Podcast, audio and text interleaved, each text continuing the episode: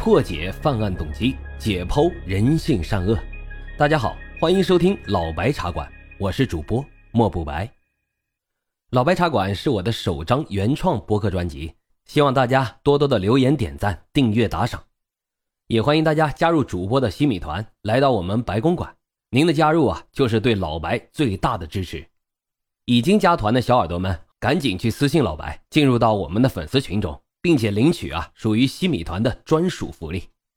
好了，言归正传，我们开始讲今天的案子。咱们今天说的这个案子，很变态，胆小的听众一定要慎重收听。我可提前打过招呼了啊，到时候大伙儿可别埋怨我。话说这临沂县是山西省运城下属的一个县，这里人口呢约么六十万，是山西很有名的一个县城。临沂县是全国文化工作先进地区、文明村镇建设示范县、全国科技工作先进县、全国水果十强县。大家注意了，这个全国水果十强县。临沂县本来就是农业大县，盛产苹果、梨、枣等十六种相关水果，仅仅这一项，每年就有超过十亿的收入。乡下到处都是果园。从一九九八年开始。临沂县却接连出现了异常情况。话说，这一九九八年三月二十三日，临沂县百里店村的村民陈某向警方报警，说自己年仅十岁的女儿陈小燕突然失踪了。派出所的民警很快就赶到了百里店村的陈家，等待他们的是焦急的陈家人。百里店村是一个挺富裕的村子。由白铁店和王建村两个自然村组成，两个村子并不偏僻，西靠河南高速泰丰公路，距离镇政府不到两公里。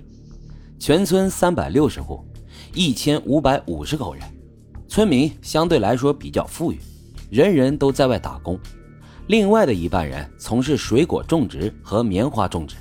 全村有四千多亩良田。陈家父亲告诉民警。陈小燕今年上小学四年级，这孩子打小就水灵，大大的眼睛，雪白的皮肤，绸缎一样的黑色长发，是村中有名的小美女。二十二号下午，孩子突然就失踪了。她跟同村两个女同学在打麦场做功课的时候，陈小燕突然离开了打麦场，由此失踪。家人等到天黑还不见到孩子回来，就急忙赶到打麦场。他们发现小叶的作业本还放在自家带去的小板凳上，人却不知道去哪儿了。全家人在附近找了一个晚上，毫无收获。第二天呢，只能选择报警。民警们观察了现场，认为陈小燕失踪颇为蹊跷。这十岁的孩子身无分文，父母呢又是普通农民，不可能是被抢劫或者是绑架勒索的。也就是说，歹徒应该不是为了钱。难道是拐卖妇女儿童吗？陈小燕也不太符合人贩子的标准，因为作为儿童来说，陈小燕呢又太大了，已经能记住很多事儿了，无法卖给养父母。但是作为大人来说，这陈小燕又太小，因为她还是个孩子，无法做别人家的老婆。那么会不会是报复杀人呢？民警走访了村民，调查了陈家的社会关系。很快也就打消了这个念头。人家夫妻两个人老实巴交的，是村里有名的老实人，从来不跟人争吵，口碑也很好。毕竟啊，他们都是普通农民，在自己田地里种点地，种多少是多少，一不借钱，二不做生意，社会关系非常简单，根本就没有仇恨可言。那么陈小燕失踪到底是怎么回事呢？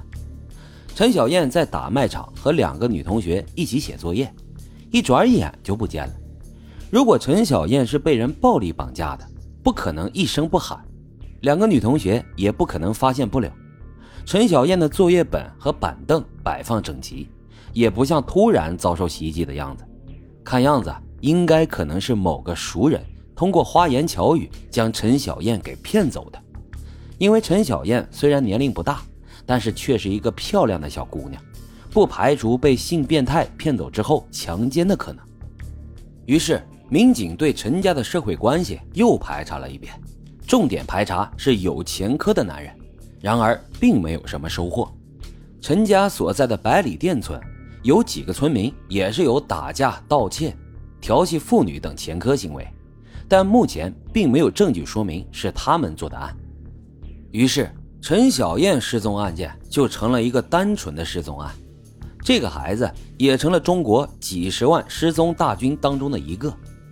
等到多年之后，陈家人还在全国寻找被拐卖的女儿，一晃时间就过去了三年。二零零一年八月份，李家报案说自家的女儿李小莲因为和丈夫吵架，一生气呢就要跑回娘家，可是，在回娘家的路上，李小莲却神秘的失踪了。派出所接警之后，也是先了解了李小莲的背景。李小莲今年二十九岁，是颇有姿色的一个少妇。结婚之后呢，李小莲的生活并不顺利。她的丈夫刚结婚的几年还算不错，以开大卡车和运输水果为生，家里呢也有些积蓄。